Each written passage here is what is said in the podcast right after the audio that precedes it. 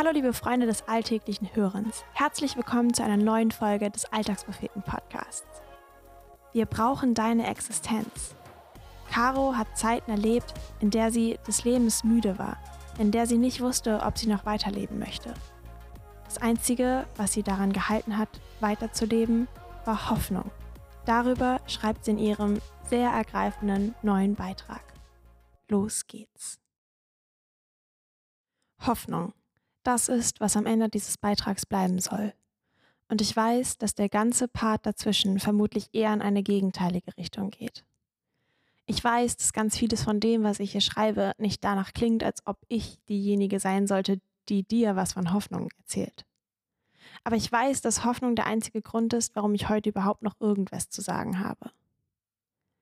Ich habe mich in so vielen Nächten gefragt, ob es einen Unterschied machen würde, wenn ich am nächsten Tag nicht mehr da wäre.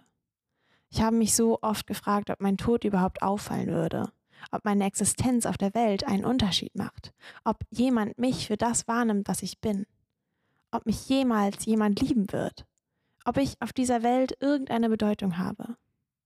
Meine Reaktion auf all diese Fragen war Selbstmordgedanken.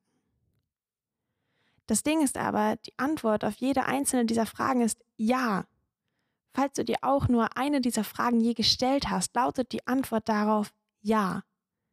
Aber in meinem Leben habe ich meistens auf diese Stimme gehört, die mir weismachen wollte, die Antwort sei nein. Depression. Ich musste ganz schmerzlich lernen, dass Depressionen lügen. Wirklich immer. Ich musste lernen, dass es zwar sehr viel schwerer ist, nicht darauf zu hören, sich aber im Endeffekt immer lohnt. Und ich durfte verstehen, dass ich so viel stärker bin, als ich meine zu sein. Und das bist du auch. Depressionen sind deswegen gefährlich, weil sie alles in Frage stellen, was über dein Leben wahr ist. Dass du aus einem guten Grund hier bist, dass du geliebt bist, dass ein wunderbarer Schöpfer dich wahrnimmt und seine Hand über dir hält, dass deine Existenz einen riesigen Unterschied auf dieser Welt macht. Ich kannte und kenne all diese Wahrheiten und Aussagen, und es klingt so leicht, wenn jemand sagt, du musst das nur glauben. Aber das war und ist ein einziger Kampf. Und es klingt so leicht, wenn jemand sagt, du musst doch nur weiteratmen. Doch in Phasen, in denen ich wusste, dass der Schmerz in mir, wenn ich ihn noch ein kleines bisschen länger aushielte, mir den Atem rauben und ich zusammenbrechen würde, schien selbst Atmen unmöglich zu sein. Während solcher Panikattacken war das Badezimmer oft der Ort, an den ich flüchten konnte, wo ich mich mehr als einmal auf den kalten Badezimmerboden legte und glaubte, im nächsten Moment zu ersticken weil ich nicht mehr wusste, wie ich noch Luft bekommen sollte, weil meine Panik und Angst so groß waren, dass meine Herzschlagfrequenz gefährlich hohe Werte erreichte, weil alles nur noch schwarz war, weil mich das Ende nicht überrascht hätte. Dabei wollte ich nie wirklich sterben, aber ich hatte das Gefühl, nicht mehr leben zu können. Gleichzeitig tat es in anderen Momenten so gut zu wissen, dass alles, was ich tun musste, atmen war. Nichts leisten, nichts vorweisen, nur atmen und dennoch war ich geliebt. Niemand brauchte meine Perfektion, aber meine Existenz war unabdingbar. Mein Atmen und mein Sein wurde und werden weiterhin gebraucht. Das trifft mich immer wieder. Gerade dann, wenn ich es nicht glauben kann. Gerade dann, wenn meine Perfektion sich sonst worum treibt, bedingungslos geliebt zu sein, ist ein unendliches Privileg. Und der Schöpfer des Universums bringt mir und dir diese selbstlose und völlig unverdiente Liebe entgegen. Das durfte ich immer wieder erleben und habe dann lange nach dem gesucht, was ich von diesem einen chaotischen und kostbaren Leben erwarte. Dabei durfte ich feststellen, dass das Leben meist unfassbar schwer und zugleich ganz leicht ist. Das Leben ist selten schwarz und weiß. Ich habe Träume für mein Leben und gleichzeitig gibt es Momente, in denen mir all diese plötzlich gleichgültig erscheinen und in denen alles, was ist und wovon ich träume, an Relevanz verliert und nur diese eine Gedanke bleibt, irgendwie aussteigen zu wollen. Mich dann immer und immer wieder fürs Leben entscheiden zu müssen, verlangt mir vieles ab. Aber es gibt mir gleichzeitig auch so viel mehr zurück. Wie viele wunderschöne Momente, Chancen und Begegnungen hätte ich sonst verpasst.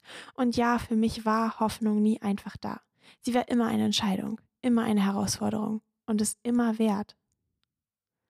Dennoch ist mein ganzes Leben ein Kampf, den ich entweder gewinne oder beim Versuch zu gewinnen sterbe. Ich wünschte, das wäre anders. Ich wünschte, ich hätte nicht so viel für dieses Leben zu kämpfen. Ich wünschte, es wäre ein kleines bisschen leichter.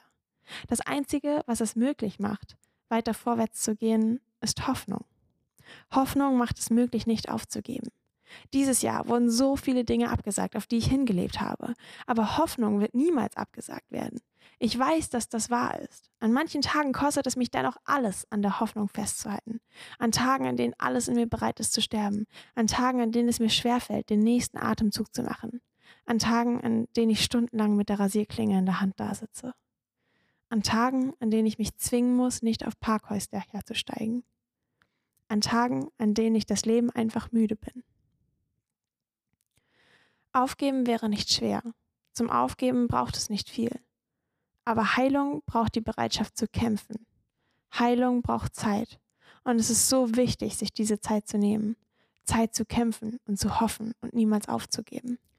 Die Wahrheit ist, die Welt wäre nicht die gleiche ohne dich darin. Schon allein, weil du Menschen in tiefster Trauer und mit unfassbarem Schmerz zurücklassen würdest. Selbstmord mag sich nach dem einfachsten und selbstlosesten Weg anhören, aber das ist es schlichtweg nicht. Ich weiß, wie sich Schmerz anfühlt, der unaushaltbar ist. Ich habe Erfahrung mit Autoaggression und Selbstverletzung. Ich weiß, wie sich Einsamkeit und Verzweiflung anfühlen. Ich weiß, wie es ist, wenn man einfach nicht mehr weiterleben will. Aber Selbstmord ist nicht die Antwort darauf.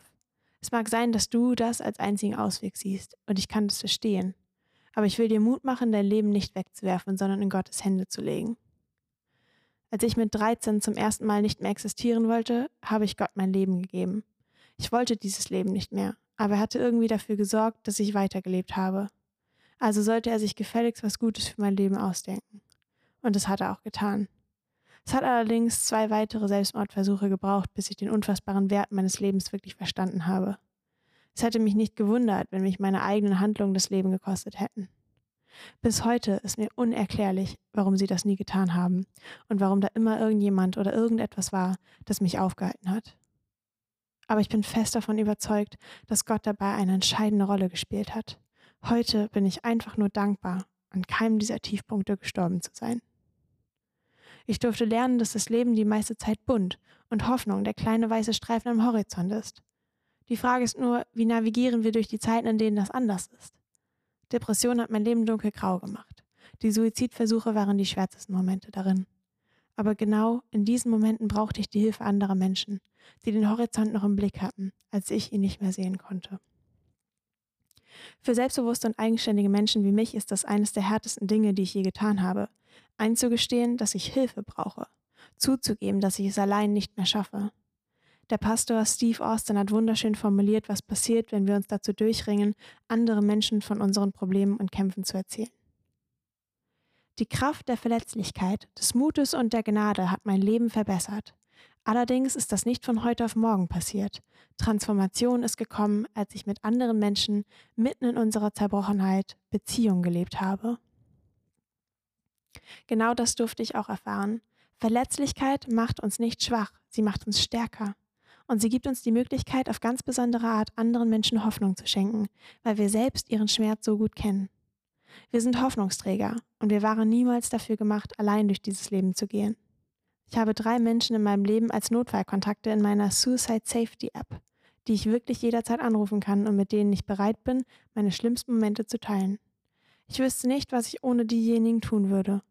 Und um sicher zu gehen, dass mich nicht mein Stolz davon abhält, mich an diejenigen zu wenden und einen dummen Fehler zu machen, habe ich außerdem das Wort alive, lebendig, auf mein Handgelenk tätowieren lassen.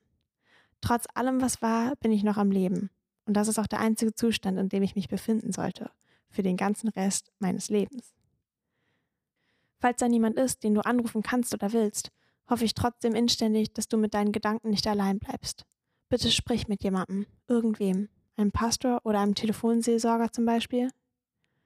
Die Telefonseelsorge erreichst du 24-7 unter der Telefonnummer 0800 111 0111 oder 0800 111 0 222 oder 0800 116 123.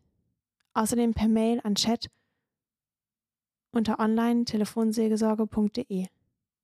Ich jedenfalls werde weiter hoffen, weiter kämpfen und weiter leben.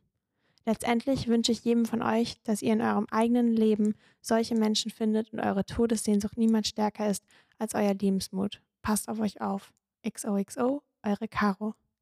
Your life matters, you're needed, you're loved. Linkin Park. Das war der Alltagspropheten-Podcast. Gesprochen wurde dieser Text von mir, Greta. Wenn dir diese Folge gefallen hat, freuen wir uns, wenn du sie weiterempfiehlst. Du möchtest unsere Texte nicht nur mit deinen Ohren, sondern auch mit deinen Augen erleben? Dann schau auf unserem Blog auf www.alltagspropheten.de vorbei. Wenn du keinen Beitrag mehr verpassen möchtest, folge uns auf Instagram, Facebook und Twitter. Oder abonniere unsere Newsletter via Telegram oder per Mail an info@alltagspropheten.de. Dort erreichst du uns auch für Fragen und Anmerkungen. Wir freuen uns darauf. Bis dahin, mach's gut und viel Spaß beim alltäglichen Hören und Lesen.